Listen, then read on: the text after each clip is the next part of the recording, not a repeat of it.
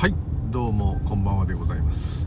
ただいま夕方5時24分ちょっとこんばんはには早かったかもしれません、えー、2020年令和2年11月6日ですかね、えー、金曜日夕方5時半前、えー、これからあ自宅へ帰っていくところです。ただいま練馬区は、えー、八原の交差点ってありますね。関越東京の方はお分かりかと。そこの近くですね。から家に帰っていくところでございます。無入流でございます。今日もよろしくお願い申し上げますというところで、えー、今週は6連チャン仕事なのでまだ明日もありますけど、はい、なんとかしのいでいこうと思っております。ここのとこちょっとなんか同じようなというかですね。まあある意味、えー、取り留めもないような変な話ばかり。まあいつもそうなんですけど。していたので今日はなんとなく骨休みっていう骨休みっていう言葉があれかどうか分かりませんけどもちょっと関係のないとはないなないんですけどどっちかスピリチュアル寄りというかえー、いろんなその現象そのものですね、えー、について話せたらと思っています。はい。まあ現象そのものといってもただの普通の起きた現象を話してても面白くないのでえー大えー、アメリカの大統領選も気になるかもしれませんが、はい、そういうことではなくてですね、えー、ちょっと不思議な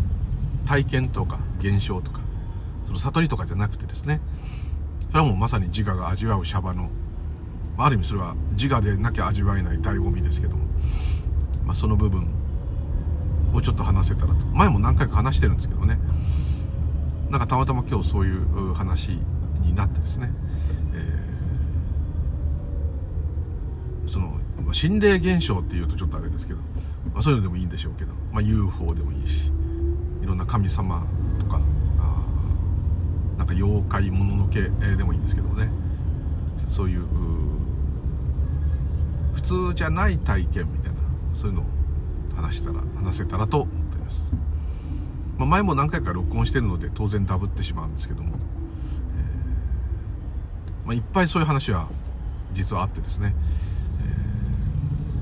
あんまりそういう話はどっちかというともうまさに、まやかしというかあれなのでっていうんですけどまあでもこのシャバの起きてること自体があある意味錯覚だということであればですね、ま、錯覚の中のお楽しみということで強引にいいんじゃないかというふうにちょっと思っております、ま、いろんな体験された方いろいろいらっしゃると思うんですけども、ま、怖い体験した人もいるかもしれませんしちょっと奇跡というかですかねありえないことが起きたりとかですね。ものすごいなんか不思議などっか飛んでっちゃったとか何でもいいしなんか不思議なものを見たとかそういうこといっぱいあると思うんですけどもこういうのは非常にワクワクしてですね、まあ、自分は好きなんですね、うん、それはもうすごく小さい時から大好きで、えー、いろんなそういう雑誌とか「ムー」とか「トワイライトゾーン」とかああいうの読んだりとかですね。心霊写真集とかねまあ非常に気持ちが悪いんですけどああいうのを見たりとかですね。とそういう怖い場所怖い体験する場所っていうのに行ったりしたことも学生時代は結構ありました、うん、典型的なダメなダメダメ学生でみんなでこぞってそういうとこ行くって。大体そういうとこって悲劇の場所ですからね。悲劇の場所行って幽霊が映るんじゃないかとか見えるんじゃないかとか何か聞こえんじゃないかっつって行くっていうのは本当に今思えば、ね、最もたちの悪い遊び方でですね、えー、本当この反省しきりなんですけども。あとまあそうじゃなくて何か不思議ないいものを見たとかですね、えー、まあ、お寺や神社で不思議な体験したとか家で不思議な体験した、まあ、いくつかあると思うんですけども。どどれがいいですかね？ってちょっとこうあのチャットとかないので、えー、こういうやつがいいよっていうのがあればまたどなたかねそういう体験のお話してくださるといいですし。またですね質問もどしどし、えー、送っていただいても構いませんしなんかそういう体験があったって言ったらそれをネタにですねネタにって言っちゃうんですけど、えー、なんかもう話せたらと思ったりもします。自分が一番多いそういう不思議な体験の中で一番多いのは心霊現象っていうのはあんまりないですねあの前も言いました通りそういうまあ八百万の神と言いますけど、まあ、龍神さんでも何でもいいんですけどそういう神様お稲荷さんとか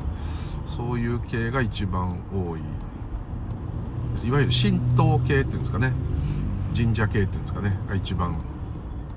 多いんですかね。まあ多い。あとまあ UFO もまあぼちぼちですね。そそんなしょっちゅうは見ないですね、え、特に最近は見ないです、え、それからあそうですね。ただまあ一番こう自分で不思議だなって感じるのはそういう UFO とかよりも分かんないですけど UFO の種類とかそういうのもよるんでしょうけどやっぱりあの龍神さんでもそうですけど一般的に本当は実在してないんだけども神様と祀られている方いっぱいいますで大体そもそも、えー、八百万の神と言いますけども実際に実在してた人がなってる場合もあります。例えば、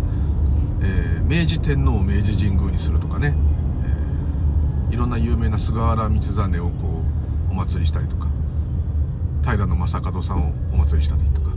実際にいた方をですね神様としてる場合もいっぱいありますし、えー、日光東照宮だった徳川家康ですからそれもそうです。京都の五香宮ってかあっち行けば豊臣秀吉ですし、まあ、いくらでもそういうのはあの有名なあ歴史上有名な人物、まあ、お釈迦様なんて別にそういうことないんでもそこら中にお祭りされて弘法大師もそうですね。空海もそうですけど。はい。もあるんですけどどっちかというとそうではなくてまあ竜とか、えー、お稲荷さんまあ狐とか。お稲荷さんは本当は狐じゃないんですけどまあ狐。とかまあああいう本来はこう伝説上の生き物というかちょっとそんなように思われている方たちですね。いくつかそういう方たちをまあ映像で捉えたりでまあズバリ言っちゃうとまあそれでも構わないですけどあの YouTube の方でですね、えー、載せてるのは戸隠神社行った時にですね龍神様の形をした、まあ、霧というか雲というかそれがあ龍神様がよく水を飲みに来る鏡池っていうのは、まあ、戸隠神社詳しい方長野県いらっしゃればあああの池かって言うと思うんですけどそこによく龍が水を飲みに来ると、まあ、いう伝説があるんですけども、まあ、その時はですね、えーまあ、戸隠神社にいつもの通りっていうかちょっと最近行ってないですけど、まあ、お参りに行かせていただいて、えーまあ、戸隠神社の本体、えー、または戸隠山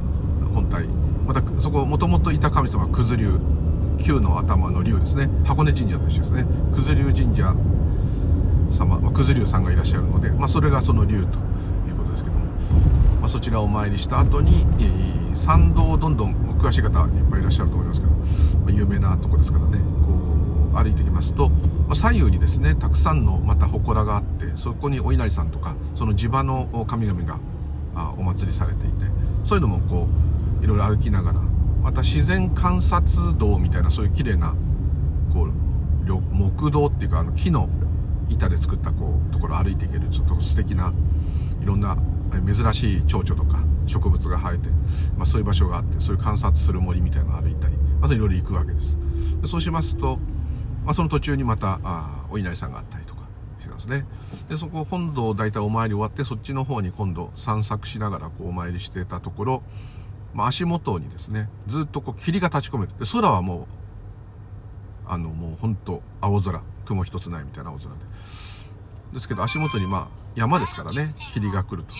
でずっと霧が立ち込めると。で霧が立ち込めると景色が悪くなっちゃうんで、まあ、そこじゃない方霧がない方へない方へわざとこう歩いて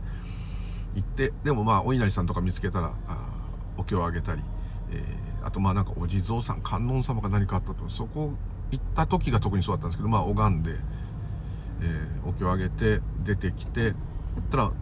空は思いっきり晴れてるのに霧がバーッとこうで下を張ってるような。で、まあ、霧が追いかけてきてるよと。まあ何人か。かみさんだけだったかな。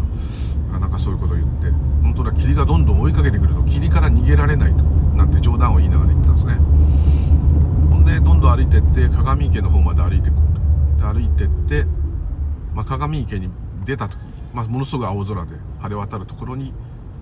そのさっきあった霧がですね筒状になってそれがだんだんこうあの竜の体みたいになってよく見ると目玉とかちょっと顔の形がなんとなく分かるような形になってまあそこまで言うとちょっとオーバーですけどまあそういう感じに見えるものが一つの形となって鏡池の水を飲むがごとくこう池に向かってブワーッとその、まあ、竜の形になって見れたんですね。それはもう本当にすごいので思わずその時動画を撮ったんですね。でそれを YouTube に上げています。確か戸隠神社鏡池竜の水飲みとかなんかそんな言葉入れ竜題名だった。ちょっとすいません正確に覚えてなくて。でかなり結構私の上げた動画ろくなもんがないんですけど犬の動画ばっかなんですけども、えー、それを見てくださって今日さっき見たら3万5000アクセスってまあいろんな芸能人から見たら大したことないんですけどでも私のこの素人のちょっとした映像。でそれを、まあ、アップしてありますんでもし YouTube で戸隠神社竜の水飲みとか竜神とか、えー、鏡池とか入れると出てくると思います、はい、すいませんちょっといい加減で、まあ、そういうそれはうまく映像として残せたんですけども、まあ、そういう竜神様もありますしただその時もすごい神秘的ないい気持ちにはなったんですけどもなんかこうジーンとくるいい気持ちになるっていうかこうなんかこう現れるっていうようになる時は案外そういう撮影とかできなくてですね。ふっとこう入り込んでくるっていうんですかね。それだけされた方同じような感想をお持ちかもしれませんけど。例えばあ、まあ、いくつかかなりありますけども、えー、例えば東京都あれは文京区台東区。有名な卓造巣稲荷、まあ、これもネットで調べると分かるんですけど漢字が難しくてうまく説明できないですけど。卓造巣稲荷ですね。造巣は僧侶ってことですね。卓造巣稲荷っていうお稲荷さんがありまして、え、そこは確か普段も、まあ、前も録音してるんでダブっちゃってますけど、えー、そこの神主さんがですねすごいこう占いっていうかまあ助言っていうかそういうのがすごくてすごく人気のある神社です。でもともとそういうちょっとこう、ね、例えば病気の人がいて困ると。私の場合は、まあ、ちょっと父が亡くなりそうだった時にそこに行ってどうどうですかって聞いたんですけどね、まあ、残念ながらダメだろうっていうまあまあそんなような答えだったと思うんですけども。でもまあまあそれでもですねまあそういうお告げというかそれを神主さんがこうお稲荷さんに聞いてきてくれるんですね。そういう場所でえいつも人がいろんなことをお願いを聞きにですね。お願い事を叶えるというよりはどうしたらいいかという判断をもらいに行く場所なんですかね。で、えー、そこはですね江戸33観音巡りをしている時に、まあ、都内の33の観音様をお参りしてあの農協長に記帳してもらうって、まあ、そういう農協あのサインしてもらったりハンコして押してもらったり、まあ、いわゆる御朱印ですね。あれをもらいながら回ってたんですけどもその時のお寺の隣にですね卓造水稲荷さんって神社があって昔はおそらくね一緒にあったと思うんですけどもあの廃仏希釈というかあの明治の時の明治時代のお寺と神社分けたのですね分かれてるのかなと思うんですけどね。そこの伝説がちょっと面白くてまあ前も録音してるんでちょっとダブってたらあれですけどもともとそこに今有名なお寺がお隣にありましてそのお寺の名前今パッと出ないんで申し訳ないんですけど、まあ、卓造水稲荷で絶対出てきます、え、そこに行った時にですねお参りしてご慎重にこうもらってですねほんでお経をあげて帰ってきて、えー、まあ、仏教だと農協帳ってお経を納めるっていうことでこう言い方して御朱印手帳っていうよりは農協帳まあまあ四国も本当は農協帳ですけどまあ同じ感じなんですけど。で、えー、その途中に立派なお稲荷さんがあったと。でそこのお稲荷さんに張り紙がしてあったんですね。で何月何日何年何月何日何テレビか忘れたけどテレビでとにかくこの神社を放映しますっていう予告がその神社の掲示板に貼ってあったんであこの神社ってすごいんだなと、まあ、見るからにすごかったのでただものではないなっていう感じがこう感覚としてあったのであじゃあこれはぜひお参りさせていただこうと。でその時も確か行ったらですね大勢靴が脱いであって境内の中で何かこう占いというか何かまあ、神道ですから仏教じゃないんでお祓いというか何かしているようなそういう祝詞みたいなのが聞こえて人が話してる声聞こえてなんかここは特殊な場所なのかなと。まあまあその時は詳しく分かってなかったですね。それでまあお稲荷さんなのでまあお参りして。で横見たらですねちょっとこう石段を上がるようなまあ、今ちょっと位置が変わったっていう話をちょっと聞いたんですけど、まあ、上がっていくとよくあるんですけどお稲荷さんの鳥居がこうだんだん小さくなっていっちゃうんですね。だから丘の上に丘の上ってことなんですけど階段の上にお稲荷さんがあってそこを鳥居をくぐりながら上がっていくんですけどだんだんだんだん鳥居がちっこくなってくるのでだんだんこっちも頭を下げなきゃいけない。まあ頭を、まあ、まあ、お辞儀した感じで歩いていかなきゃ、まあ、腰が悪いとちょっと辛いかもしれません。でどんどんどんどんちっちゃくなっていって、えー、かなりこっちもかがんだ状態で最後の鳥居くぐるとそのてっぺんの、まあ、ご本尊っていうとお寺になっちゃうかちょっと言い方違うんですけどその神様の祠のとこに出られると、まあ、高台みたいなとこ。ちょっとしたそういう感じ。でそこ行って、まあ、二礼に拍手して南無稲荷大明神でまあこうその時にですねものすごい晴れ渡ったいい気持ちのいい日だったんですけど誰かがですね下から私が今登ってきたその道をですね駆け上がってくる感じがするんですよ。要するに目目つぶってとか手合わせてまあ本当は神社なんで手合唱はないですけどまあお稲荷さんならどっちもいいだろうということで。で、えー、まあ合唱してましたらですね後ろからものすごいスピードで誰かが駆け上がってくるような気がしたんですよ。それで背中向けてるわけですから階段の下の方には。背後にもう振り向こうと思う間もなくもう真後ろにビタッとそれが来た感じがした。だからもう振り向けないっていうかもうなんつったらいいんだろう。逃れられないじゃないしもう捕まったっていうか そういう感じ。まあギブアップみたいな。いきなりまあ怖いあれじゃないんですけどとにかく何かがすごい勢いで風のようにそこを登ってきて背後にこうピタッと張り付かれちゃった。やられたっていうかうっともうダメだと思ってそしたらその緊張感が解けたので、まあ、恐る恐る振り返って何もないわけです。でうわ何かが今下から登ってきたとすごいスピードでなんか悪いとこ勝手に上がっちゃいけないとこ来ちゃったのかなみたいなそんな感じでした。で今のは何だったんだろうと思ってこうまたその鳥居を戻っていくと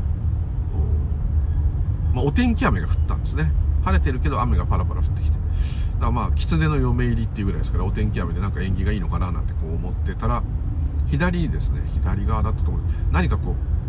石碑というか石をこう板状にしたものを立てておいてあってですね。よくそういうとこによく有名な松尾芭蕉の歌の歌碑とかなんかあんなありますね。なんかあんなような石があったんですね。でそこにちょうど、まあ、プリズム現象というか光の三現象が見えちゃうんですけど雨が当たるので、まあ、虹がちっちゃい虹が現れたと。でその板みたいのがあるもんですからちょうど虹がよく見えたと。まあこれなんか雨降ってきちゃったけど、まあ、お天気だしなんか虹も見えていい感じだなと思ってその板をじーっと見てたらその虹がですね動いてる。でも雨がね雨ってこうバーっと一定じゃないですから風吹いたりしたら当然虹もひらひらすると思うんですけどそのひらひらがですねキュービの狐ってご存知ですかね？9本の尻尾の狐、ま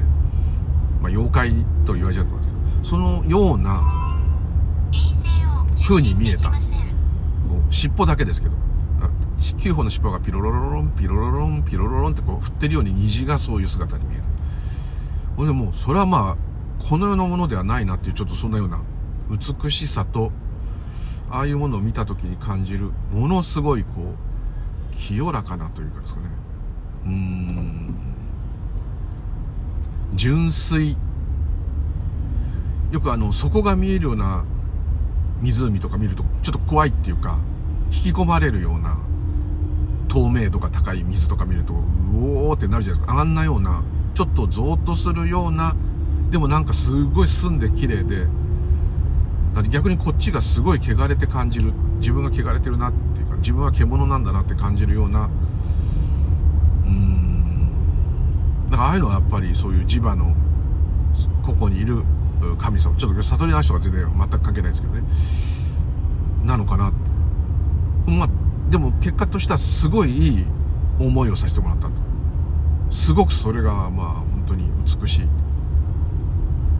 でピロロピロってだんだん雨が上がってそういうの見えなくなっちゃってあここの神社はただごとじゃないと。で今だとそういうのを見せていただいたっていう感覚があると思うんですけどあんまりその時はそう思わないですごいもう見たと。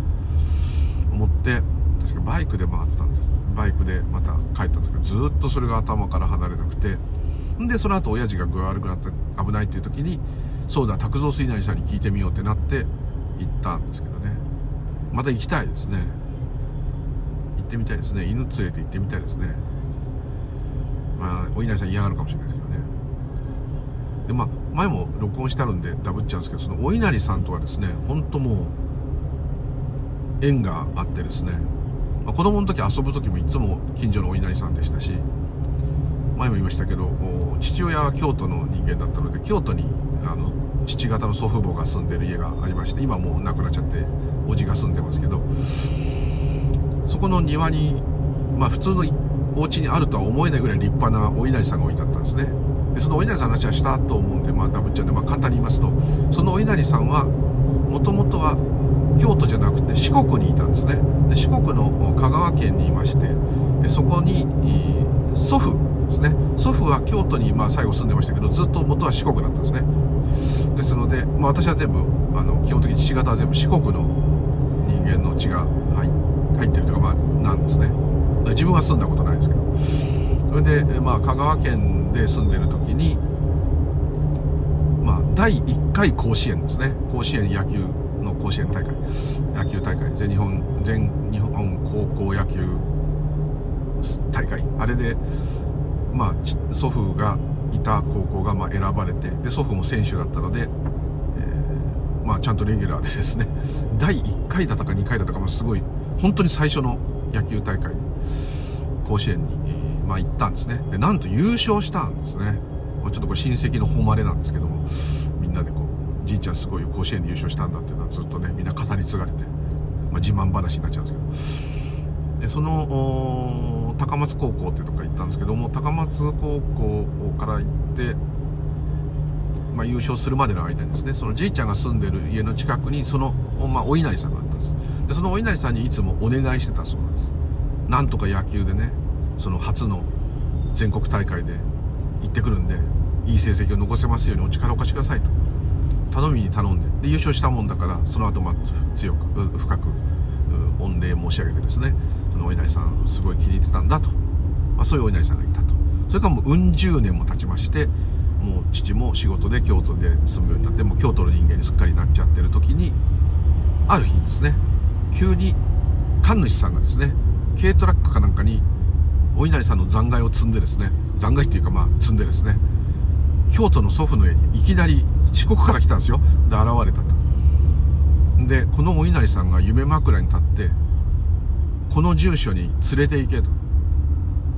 言ったというんで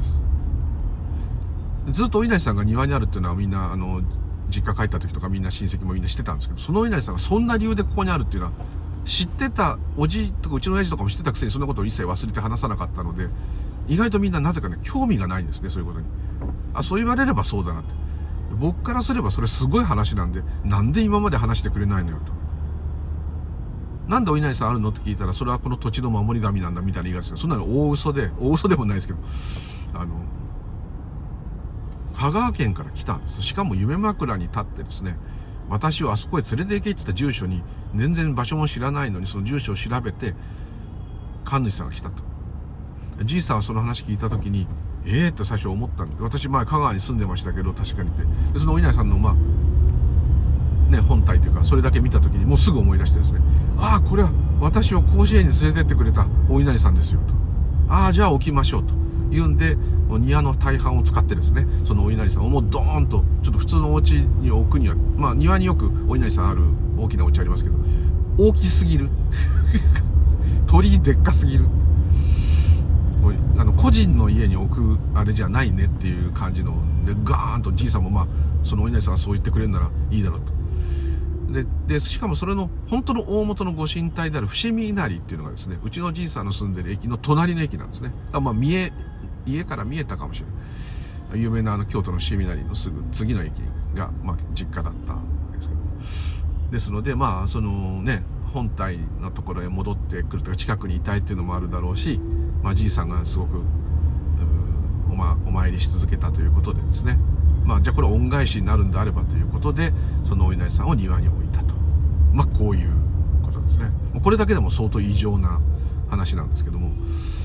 でその話聞いてなるほどと。で今度はじいさんがある日こう倒れちゃったんですね。病気になって。ちょうどその時私京都にいてですねじいさんがすごい具合悪くて寒い寒い寒い寒いっつってですね。なんかもう意識が怪しいと。でこれはもう救急車だと。で、えー、京都の病院どっかの病院に行ってですね。これはもう助からない。まあまあもう助からないと。なったんですね。で私はその助からないっていうのは子供だからそんなことは孫だから言われないで、まあ、おじいちゃんが入院してるから病院ににしばらくいましょうってなったんですね。今日は病院にみんなで行ってましょうと。今考えれば病院にずっとみんなでいなきゃいけないってことはすぐ死ぬかもしれないからみんな集まってると。こういう意味ですね。で次々に親戚が来てですね。僕なんかもう懐かしいとことか抱いてギャーギャー遊んでたんですね。そしたらまあみんな泣いたりしてるんで、まあなんとなく見た感じがして、これじいちゃん危ないかなってなんとなく分かったけど、まあ、そういう時にですね、親父、まあ長男なんですけど、親父は全然悲しまないんですよ。なんでだろうと思ったら、いや、おじいちゃん大丈夫だよと言うわけです。なんでって言ったら、まあそれはいいんじゃないかって言うんですよ。そういう気がすると。そんなの、眉唾じゃないですか。それで、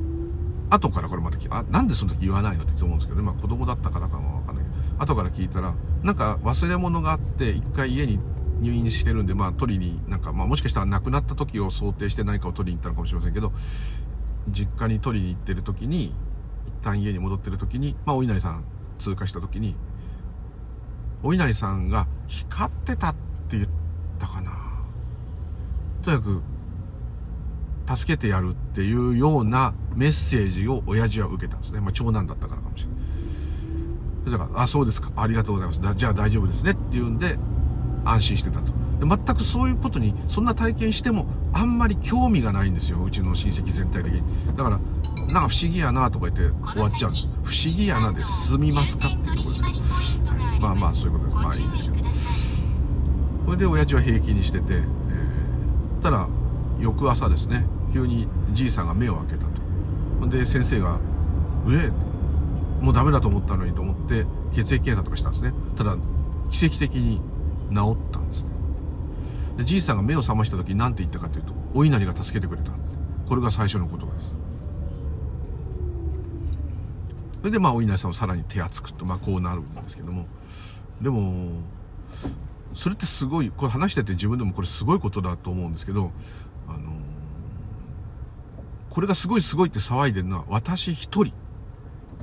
もう20人ぐらい親戚いましたけど、いとこもですね、みんなへえぐらい。ああ、そう、みたいな。よかったね、助かって、みたいな。そうでしょうか？ちょっとここで皆さんにお聞きしたい。そうでしょうか？それって、だって非科学的っていうか、みんなそんなにお稲荷さん信じてんの？って。そういうのにもともとそういうのに精通してんの？してないですよ。最もそういうのが好きなのは昔から私なんですよ。孫とかいとことかいろんなおいおいでもめいでもな集めておじおばでもそういうのに興味がない私だけなんですよ。だからじいさんが亡くなった時にじいさんが持ってたいろんな仏教の研究 UFO の研究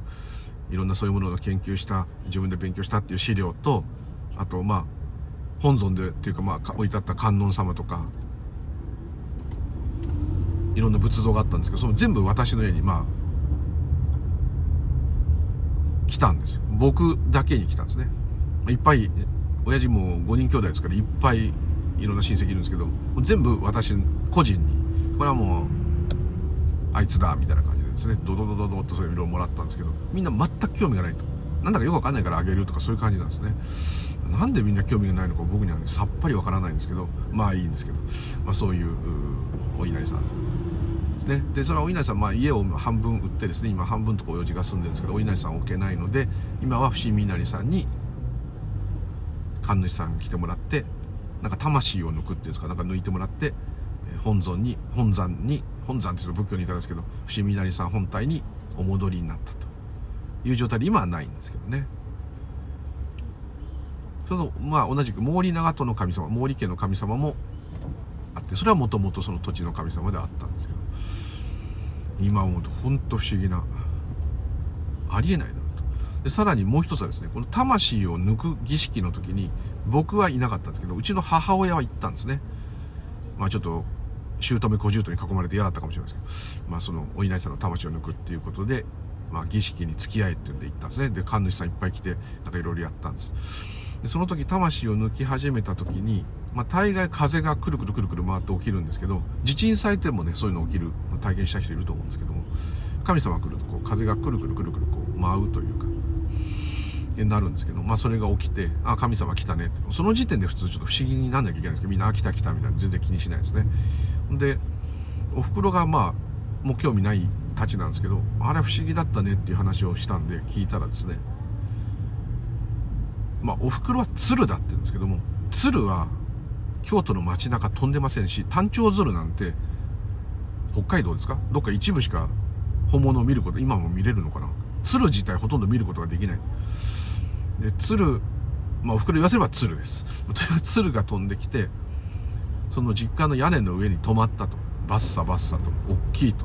翼広わーって広げて鶴がずーっと上向いて天を見上げたそうなんです。でうわすごい鳥が来たねって、まあ、みんなでそこで話題になったんだけど鶴じゃないのっつって盛り上がって鶴かってみんなそこで納得するとかおかしいんですけどね。で天天をぐーっと見上げて翼を広げたらものすごい大きいとその鳥が。でそれが飛んでったから神主様は神様無事帰られましたと。まあこういう話を後から聞いて。写真撮ろうと思ったんだけどね撮りそびれちゃった。撮ってよと。見たいでしょ。そういうことなんですね。そこはお話だけなんですけども、まあ、そういうのを聞いて。すごいこの一連の話流れもう甲子園からこうすごい超お稲荷さんと。それもあってかわかんないですけどお稲荷さん好きなんですね。でここのお稲荷さんが怖いよなんてねなんか怖いことが起きるお稲荷さんで言ってもどうしてもお稲荷さん見るとそういう気が起きないの全然。狐が出ようが何が出ようがです。いいじゃないですか。それで好きなんですね。怖いって人たまにいるけど。自分はあんまりそういう逆ですね。ちょっとちっちゃい祠でもちょっと朽ちたお稲荷さんとかあるとかわいそうっていうか。一応そこでまあ「こんちは」って分かればですね。挨拶はするようにするというとこなんですけど、まあ、道祖神とかでも皇神様でも何でもいいんですけど。町のお地蔵さんでもいいんですけど、そういうことが、まあ、ありました。そこからまあお稲荷さんのそういう卓造水稲荷さんの不思議とかもそうだしいつもお稲荷さんのとこで遊んでていっぱい悪いことしましたお稲荷さんの境内の木のこぎりで切ってみようとしたりお稲荷さんの境内の下の網破ってペンチで切って入ってってアリ地獄いっぱい捕まえてなんか虫捕まえたり木登ってめちゃくちゃにしたりタッチションしたりもうめちゃくちゃにしちゃってるんですけどまあなんとか許してもらってるのか分かんないですけどですね。まあお稲荷さんはそういう不思議ななんかどっか親しみが湧くっていうんですかねいう感じを受けます。まあ、お稲さんはまあ、まあ、他にもいろいろあるんですけどまあまあまあですねそれからちょっとまた他の話ですと前も話しましたけどよくあるそのそういう現象が起きる時にありがちなのはこっちは全くそういうことを期待していないっていうか想定していないです何か不思議なことが起きるかもとか全く思ってない時にむしろちょっとふと立ち寄らねばならないという時とかですね、まあ、宮沢賢治さんでもちょっと不思議なことありましたけど、まあ、それは宮沢賢治さんがどうこうっていうよりはの絡みの何かだとは思いますけど、まあ、岩手県によく出張で東北に出張で転勤で3年仙台に住んでたんですけどその時にまあいろいろありましたけどあの時も小祝農場ですね。小祝乳業ってあの牛乳とか乳製品で有名な。宮沢賢治さんが設計した初の近代的酪農農場だったか日本の。ですね。で岩手大学元大って言いますけど岩手大学のいろんなそういう農業研究の人がいろいろやったりと、まあ、そういうとこで、まあ、今小祝乳業って大きい会社であれですけど、まあ、そこの小祝農場に、まあ綺麗なんでよく行く行った、まあ、仕事をサボっていくんです。ね仕事中に寄ると、まあ、そういう感じでよく行くんですけど。でそこに今もあるか分かりませんけど昔でいう寝台列車あのよく中で寝るようになって今はもう新幹線とかできてあんまり少ないと思いますけどブルートレインってやつですね。昔のそのブルートレインっていう中がベッドになって、まあ、寝ながら行く夜行列車とかそういう感じですね。でそれがこう置いてあってですねそこでホテルみたいに寝泊まりできると。宿泊体験ができると、まあ、そういうのがあって。それに、まあ、泊まったんですね。で泊まっ面白いから泊まってまあ、夜は満天の星なんであの辺は。もう銀河高原ビールとかにあるぐらいですからもうすごい本当に宮沢賢治さんの世界なので岩手県大好きなんですけどもその岩手県のそういうまあ小祝農場で泊まってまあ朝起きてですね牛牛さんとかまあ乳牛ですからいろいろ大変で本当はかわいそうなんですけどもまあそういうのを見ながらお庭というか牧場を散策してる時に ああいう時もやっぱ不思議な、全くそういうの意図してない時。本当にぼーっとしたんでしょうね。もうお休みで、そこ泊まって、朝ブラブラ朝食食べて歩いてたら、で一緒に泊まってる人がですね、熱出しちゃったんですね。だったらそういう人はまだ寝てて横になってて自分だけで1人っていうのがまたいいのかもしれないですけどで全然観光客その時いなくて1人でそういう森みたいなとこ歩いててあ宮沢賢治の世界だねとか言いながら歩いてていたらですね、まあ、なんか池があったんですねでまたそこがちょっと戸隠と似てますけど霧が立ち込めてで今なんか水芭蕉が全開で咲き誇っていますみたいな広告が出てるにもかかわらず全く霧でほとんど見えない。これ霧がなかったら多分すごい水芭蕉が群生して美しいそういう池みたいなところ川みたいなところにバーッと咲いている多分まさにそういう時なのに、まあ、霧でもう全然ちゃんと見えないやと。まあ、がっかりっていうか、まあ、ちょっとそんな感じだったんですね。で時折霧がちょっと薄くなるとああ本当はいっぱい咲いてるのが見えるなって。ああでも残念だなと思った時にこう木の葉っぱをたまたまこう見たんですね。その池というか川というかそこに枝が出ていてそこに葉っぱがあって。で多分朝露というかその水滴がいっぱいたま葉っぱに溜まってそれがだんだん大きな雫となってですね葉っぱからぽっちゃんってこう水が1滴2滴落ちますよね。それが落ちるのをなんとなく見てたんです。なんとなくです本当に。あの子タバコ吸ってたからタバコ吸いながら歩いたかもしれない。そういうひどい状態。それでそのぽっちゃんと雫が落ちてくのがスローモーションみたいになって見えてその雫が池に落ちた時にぽっちゃーんってこう エコーがかかったみたいにディレイがかかったみたいですね。ぽちゃんわんわんわんわんわんってこう響き渡るようなその時ええー、とか普通思うはずなんですけど思わないですもうその時はもうそれに集中しちゃって何かに取りつかれたみたいになっちゃうでぽっちゃん言ったなーぐらいに思っててたら霧がブワーッと晴れて水芭蕉がバーッと見えたんですうわ美しいと。で光が入ってきたもんですからもうすごい美しい。もうほんと目を奪われる。うわ美しいな。すごい岩手の自然はやっぱすごいやと。思ってこう、まあ、八幡平の紅葉もすごいですけどまあまあまあ余計なし。でまあ見てうおーっとこうなってる時にですねそのバーッと霧が晴れてて水場所がバーッと見えているその奥。一番奥にですね息遣いを感じるんですこう生き物のっていう。なんかとこう静かな息が聞こえる。で誰かいるなと思ったんででもその人がこの霧を追っ払って追っ払ってどかしてくれて私に見せてくれたっていうのは直感的に分かったので「ありがとうございます」って言ったんです「どうもすいません。ありがとうございます」素晴らしいです。私のイメージだとねちょっと言い方おかしいですけどガマガエルって言ったらおかしい。大きいこう丸いぽっちゃりしたスター・ウォーズでいうとジャバさんみたいなっていうかジャバザハットみたいなっていうかそういう例えおかしいです。大きなこうちょっとでっぷりとした私もそうですけどなんかそたっぷりとした方がそこにいてですねそれがって息してる。でなんで私にそんなことを見せてくれるのか分かんないんですけども私にそんなの見せたって何にもその方にとっていいことないと思うんですけどもだからすごくこう申し訳ないっていうかもったいないっていうかもっと立派な人にこういうのを見せてあげた方がいいよと本当に思いました。でなんか申し訳ない気持ちとともにその奥にいるフーフーって言ってるぽっちゃりした方が姿は見えないですよ。そういう感じがするってものすごいこう清純で見てっていうかどうだ？ちょっと威厳を感じるんですよね。威厳お稲荷さんもそうです。威厳を感じるんですよ。その奥にいる方。もう自分とは比較にならないぐらい清らかなですね。純粋な方なんですよ。でななぜかお稲荷さんでもそうなんですけど、まあ、龍神でもそうですけどその時のイメージをこう思い出そうとすると涙が出てくる。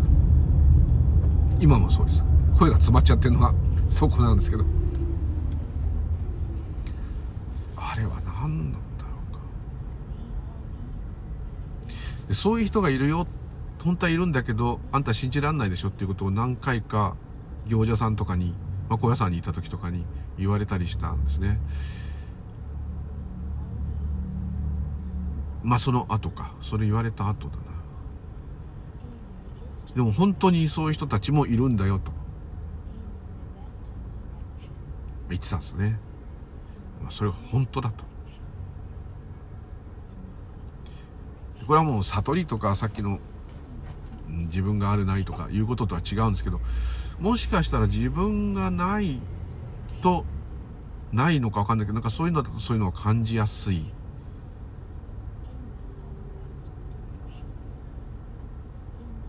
なんか何々天よく密教で言うと仏様の前に天という、まあ、身分はないんですけど順番でこうつけますね。弁財天とか下財天弁天様もそうですね。聖天様もそう。毘沙門天帝釈天いっぱいまああの七福神の神様もそうですね。でそういう神々というのは、うん、まああくまで仏教のちょっともうお釈迦様はそんなこと言わなかったと思うんですけどまあ解釈で。人間よりははるかに純粋だけども完全にこうもう無我というか仏様ではないと。我がまだあると。だけど人間よりはるかなはるかにまあ幸せというか快適に暮らしてらっしゃると。寿命もものすごい長いよくそういう神様のなんかあるじゃないですかそういうイメージ。ちょっとそういう方たちかもしれない。もうこれはあくまで考えです。もうとにかくね超ピュアなんですよ。もう嘘がないとかそういうレベルじゃなくって肉を食わないとかそんなことじゃなくって人を妬んだりしないとかそういうことではなくそんなものを超越してる綺麗な人たち。ほんとさっき言ってそこが見えて怖いぐらい澄んだ水のような人たち。ですね。でこれはもうその龍神様にしても稲荷さんにしても今のそのぽっちゃり体型の方にしても同じオーラなオーラっていうか同じ感覚。あれになるとこう打ちのめされるっていうんですね。自分がどんだけまあ汚れてるっていうか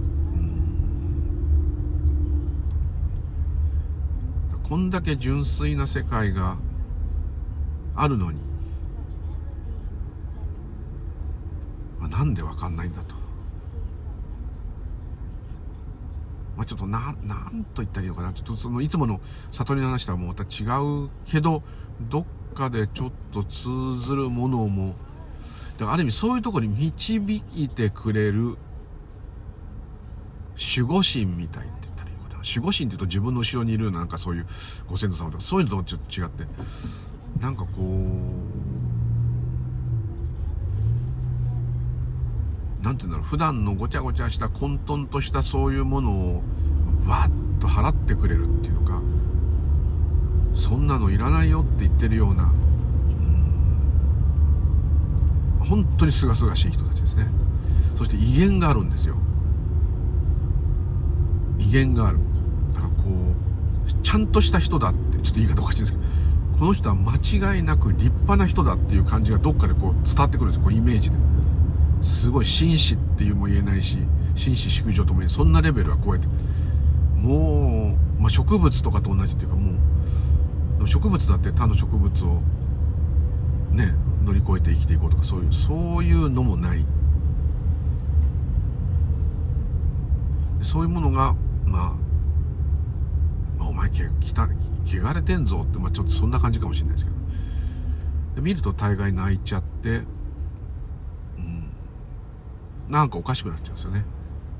で本当それからしばらく1週間とかそういうのはしばらくなんかそういう感じになって余計なものが入ってこなくなるし余計なものは排除するっていう感じ。あんまりすごいと、まあ、今太ってるからですけどあんまりこうギトギトしたものとかそういうものは食べられなくなっちゃうんですよ。ご飯とかああいうものはいいんですけど本当お漬物とご飯とか。なんかあんまりこう体がこうグワーってなるようなものは食べたくない食べられないって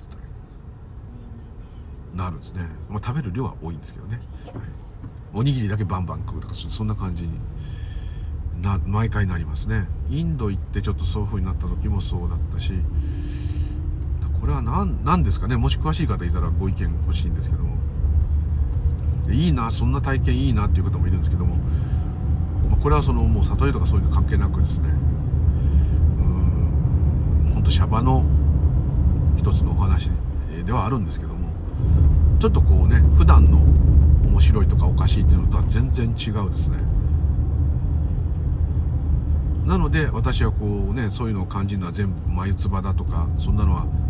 特にそういう悟りとか何かそういうものを目指している人からしたらもう全部邪魔なんだと。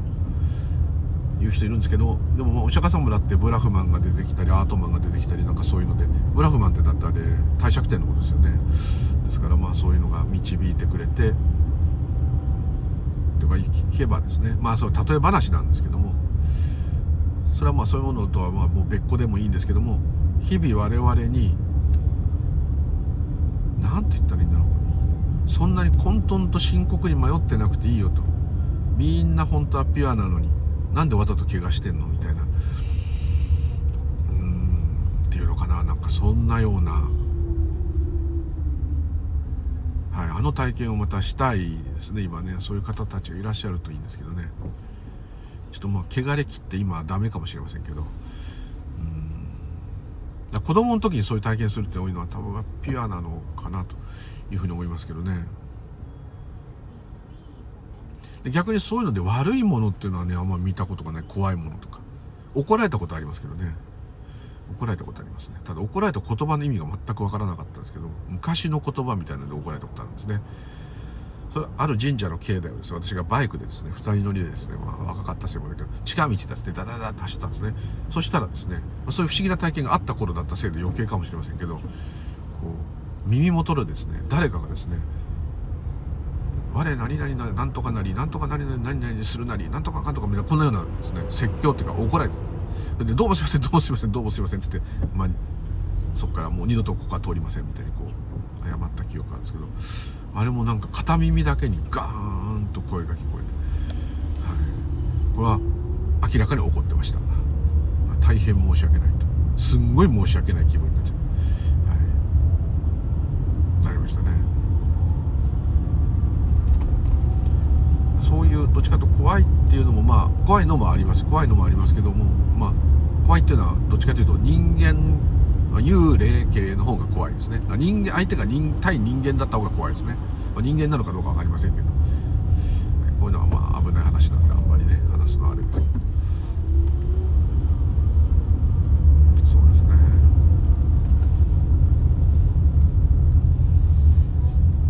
まあまだまだぱいあるんですけどこう、まあ、どっちかというとジーンとくる話の方がいいと自分では思ったんで、えー、こういうふうな体験の方ばっかしになるんですけども、まあ、UFO を見た時はそういう感じがうちの祖父はですね UFO じいちゃんっていうぐらいで UFO もう見まくり写真撮りまくりの人だったので、まあ、その血統が若干入ってるかもしれませんけど UFO を見ても、うん、ちょっとそうですね。そういう神様を見た時とはちょっと態度が違う。またちょっと違うんですけど、うん、ああいう本当に素朴な神々っていうのはああともう一つはですね空がすごい曇ってたんですね。で曇ってて空見ると真っ白。曇りです。その時ちょっと隙間が空いて青空見える時あるんですよね。でそれはもう夜だったんでえ、月が出てんだけど雲も出ちゃっててっていう。だから空が明るいけど雲。その時に雲の隙間がちょっと空いた時にそこの隙間をですねまあ大蛇みたいな、まあ、竜と言ってもいいんですけどそれがスルルルルルルとこうえ？ー、って。その時は結構ええってなりましたけど。何かこうヒュルルルって長いものが通ってったのが見えた。あ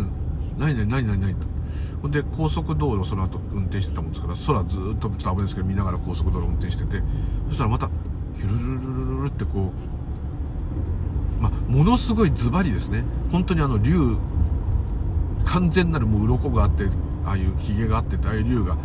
バッチリピントが100%あって見えるってそこまでいかないですけど何か長いものがニュルルルルルって空をかけてるというか自分の車の窓ガラスから上見上げると見える。それはまあ私を抜いてきましたけど。それ見えた時もなんかもうすごい最初はうわとか言ってたのに。竜だ竜だって騒ぎながらですね。号泣。運転しながら号泣です。これなんで泣いちゃうのかね。本当嫌な嫌だっていうか分かんないんですけどなんか打たれるんですよね。バシーンと。まあいわいわば自分が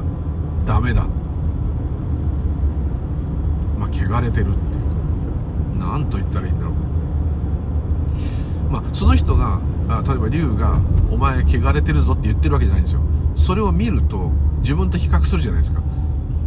あれは何だろうってやっぱ思うせもあるんで一般の人間とか自分とかと比較するじゃないですか。そうするとそれに対してあまりにその人たちがクリアな人たちなもんでこっちが恥ずかしくなっちゃうっていうかある意味こう自分を見させられちゃうっていうかおぞましいって自分のことを思うんですよ。だからもうちょっといい人間になろうとかまあそうでもいいですし逆にもっとシンプルに生きた方がいいっていうかいろんなことにこう飲まれていろんなことでこう翻弄されるっていうのは良くないっていうか疲れるだけだっていうか。休んでけよっていう感じとは違うんですよ。どっちかというと本当はこうだっていうか。でなんでそれを見せてくるかわかんない。けどとりあえずまあお礼言うしかないんで。龍神様どうもありがとう。どうもすいません。ってまあ、泣きながらずっと言うと。で泣き終わっって落ち着いてくるとものすごいすっきりもうすっごいなんか疲労感もくるんですけどすっきりなんかこう本当焚き浴びっていうか汚れが取れたようなんですね。すっきりするんですよ。バーッとこう怪我で病気が治るとかねそういう感じとはまた違うんですけどとにかくもうなんかあるじゃないですか。ずっと体の中にすくってるこういうなんかわだかまりみたいな。ああいうのがバババババババと取れちゃう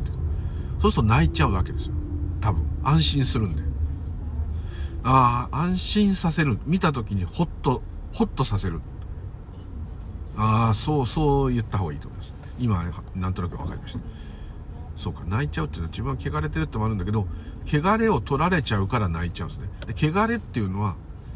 あれやんなきゃこれやんなきゃ私はこうじゃなきゃいけないああじゃなきゃいけないこうでなきゃいけないこうしなきゃあれはこうだあれは好きだあれは嫌いだとかそういうものがで普段勝手に自分で自分を追い込んでるものがボーンと取れるからある意味ちょっと瞑想で禅情に入ってる状態とかちょっとまあ似てるとも言えるけど、まあ、あれもちょっとまた違う感じするけどでもまあで泣く時は要するに死ぬこと心配したり病気になること心配したりお金がなくなったらどうしようとかいろんな誰かと別れたらどうしようとか嫌なこと起きたらどうしようとかいろんなことをずっといつも無意識に心配しているとそれが自我ですからね。それが落ちる。ある意味自我が落ちるんですね。そうするとホッとするもんですからずっと人間ってずっとぼーっとしてるようでもずっと緊張してるんですよ。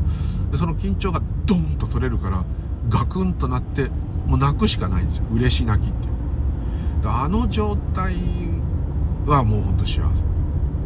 何にもいらないです何にも欲しくない。そういうことも起きない。欲しいって気持ちが出ない。何かしなきゃも起きない。もうただただ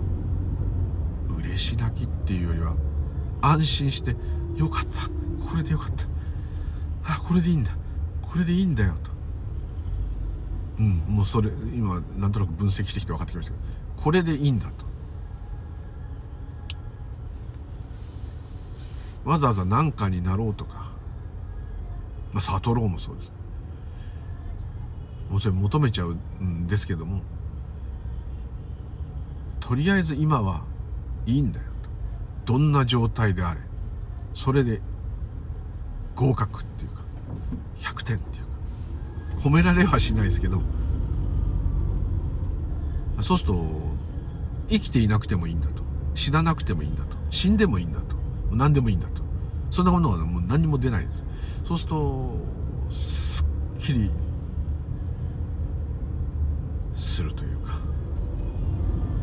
そういうものを見た時に与えてくれる。でこれはですねあの一部の野生動物見た時にもちょっと似た感じがあります。前も言いましたけど熊見た時とか。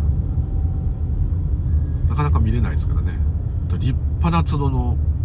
ハーレム作ってるオスジカ見た時とか。それがピタッと道路とかに出てきてこっち振り向いて夜とか。目があって。こっちはブレーキかけて止まって。でだんだん鹿ゆっくり歩いてきますああいうのをじーっと一人でねこう夜とか跳ねなくてよかったとか思いますけど見た時にやっぱりこうちょっともののけ姫じゃないですけどジブリの世界じゃないですけど同じような感じですね。神様見たっていう感じがするんですよね。威厳を感じますしねそういう熊とか鹿にも、まあ、熊ちゃんがなんかいろいろ困ったり転がったりしてたらまあ可愛いなってなっちゃうかもしれませんけど。こう威厳があるんですよね。考えに縛られてない人たちですからまあそうですけど。あと巨木とかすごい古い大きい木とか見た時もねそういうの感じますよね。それのすごい版っていうか。うん。ああいうものも樹齢ね1000年とかああいうのも多分同じねそういうとこに人集まりますからね。同じ波動っていうかこう威厳のある清らかさ。ああいう神々も多分人間の何倍も生きてるのかもしれませんからね。本質的にはそれはないんですよ。それはそそ話はちょっと今日はまあ置いといてですね。今日はあの骨休めとかちょっとお休みっていう感じのお話あれなんですけど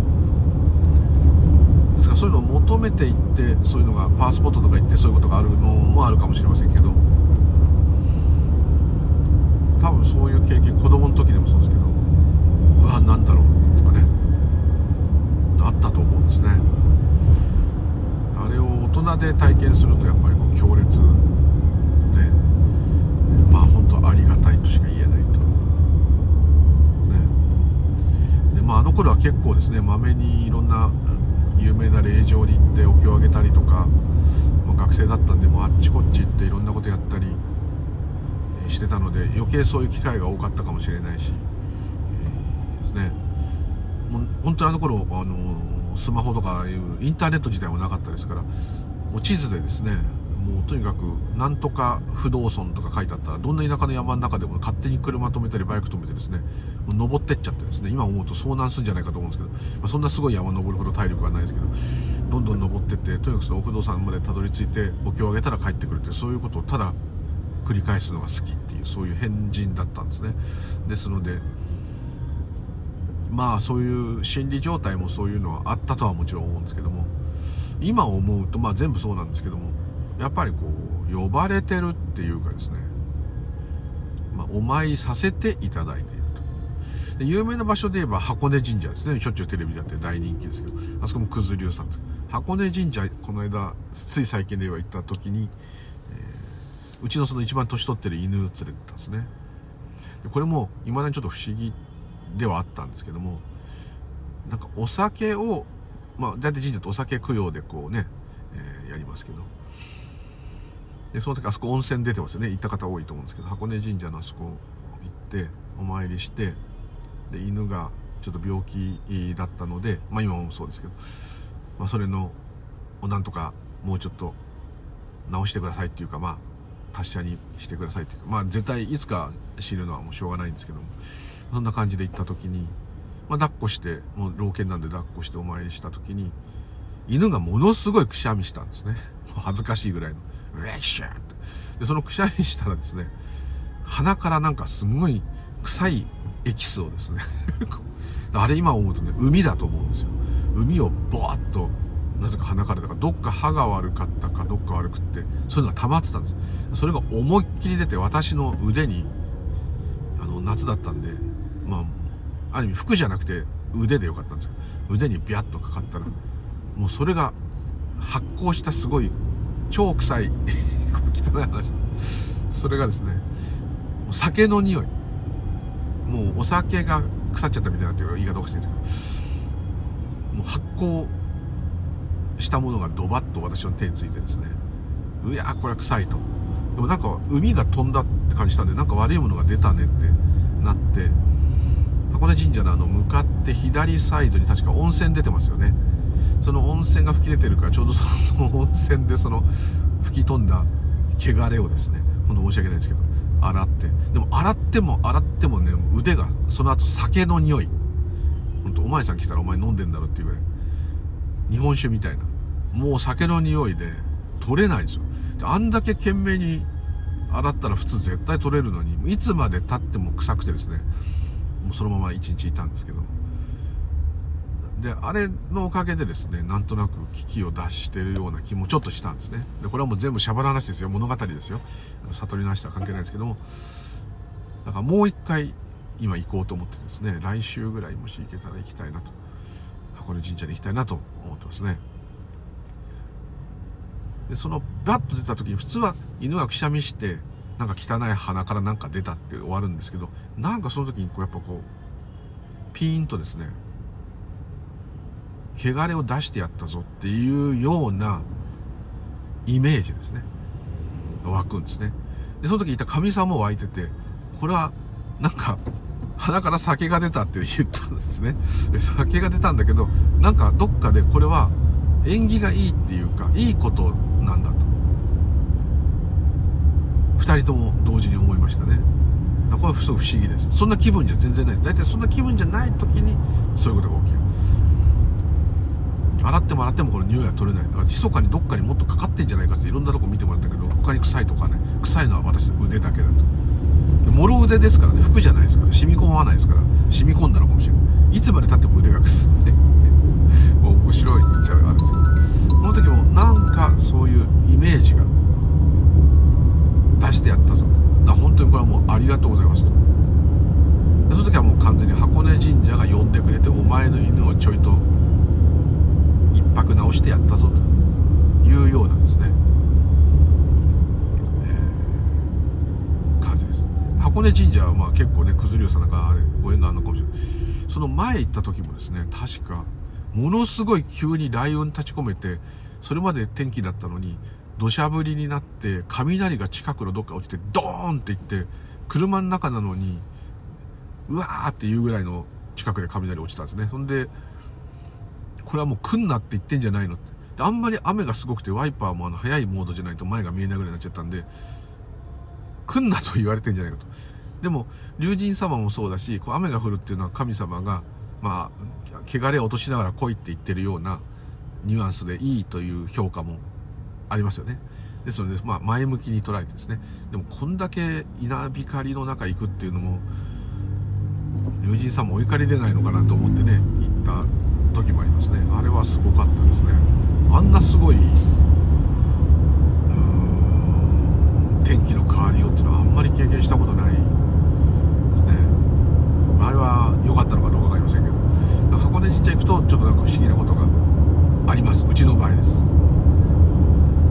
だそういう期待して行くと多分何もないと思います。大体そういう欲が入ってると何もただぼーっとあついでに寄ってみようと。仕事のついでになんかいい神社があるから寄ってみようとか。なんか祠があるから拝んどこうとか。そんな時の方がもしかしたらほいほいって肩叩いてくれてるのかもしれませんね。ちょいちょい。お前こっち来い。手合わせろみたいなね。拝めみたいな。そう言ってくれてるのかもしれないですね。でまだまだいっぱいねこういう話もう無制限に無制限ってことなんですけど、まあ、細かいの言ったらいっぱいあるんですけどちょっとこう分かりやすいようなところで分かりにくい変なのもぱいあるんでちょっとあれですけど、はい、やっぱりパワースポット回ったりするの面白いですよね。もう怖いとかねもう絶対行ったら失礼ですからね行かないですけど。平正門さんの首塚なんてあそこの皇居の近くのね新聞社の横なんてあれいろいろ怖いことが起きるなんて言うんですけど。おぎやはぎさんは確かあそこで俺たちを有名な芸人にしてくれたらなんかお返ししますってなんか言ったら売れたって言ってて今でもお前してるって言ってましたから怖い場所という風になってますけどちゃんと拝めばねもうだって神田明神ですからね。正門さんっつったら。ですからまああそこで天皇家を見張ってるんだっていう説もありますけどあ首塚の方はですね。ですけどもうあれだけ多くの人が手を合わせたらもう神様じゃなかろうかと思いますね。最初あそこね面白半分で言ってました今考えると怖いですけどね。まあいろんなそういうところを回っていくのも面白いですね。あとはまあ伊勢神宮ももちろんあと熊野那智大社あの3社ありますね。あと吉野の蔵王権現大別愛天社の辺とかもねまた行きたいしあと東北の、えー、出羽三山ですね、えー、大日坊があるとか湯殿山あれもすごいご神体ですけどあと即身仏さんがね結構お祭りされてたり。あと羽黒山あそこ修験道の行者さんの行場ですね。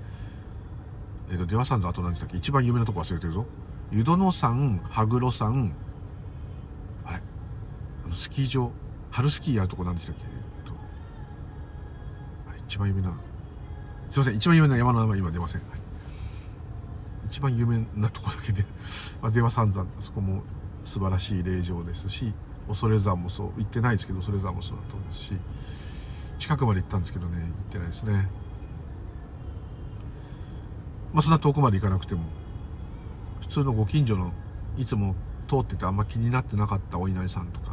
氷川神社とか熊野神社とかいっぱいあると思いますけどそういうところも初詣だけじゃなくても行ったり行かせていただいたり。あこんなところにちょっとしたちっちゃい神社があったらちょっと行ってみようとか。ちょっと手を合わせるだけでですねスッとしますからね。あれは何ですかねスッとしますよね。なんかやっぱその汚れを取るっていうのはあるんだと思いますね。だこれはちょっとどうかと思います。けどよくあの霊媒とかがですねなんか何か取り付いたらそういう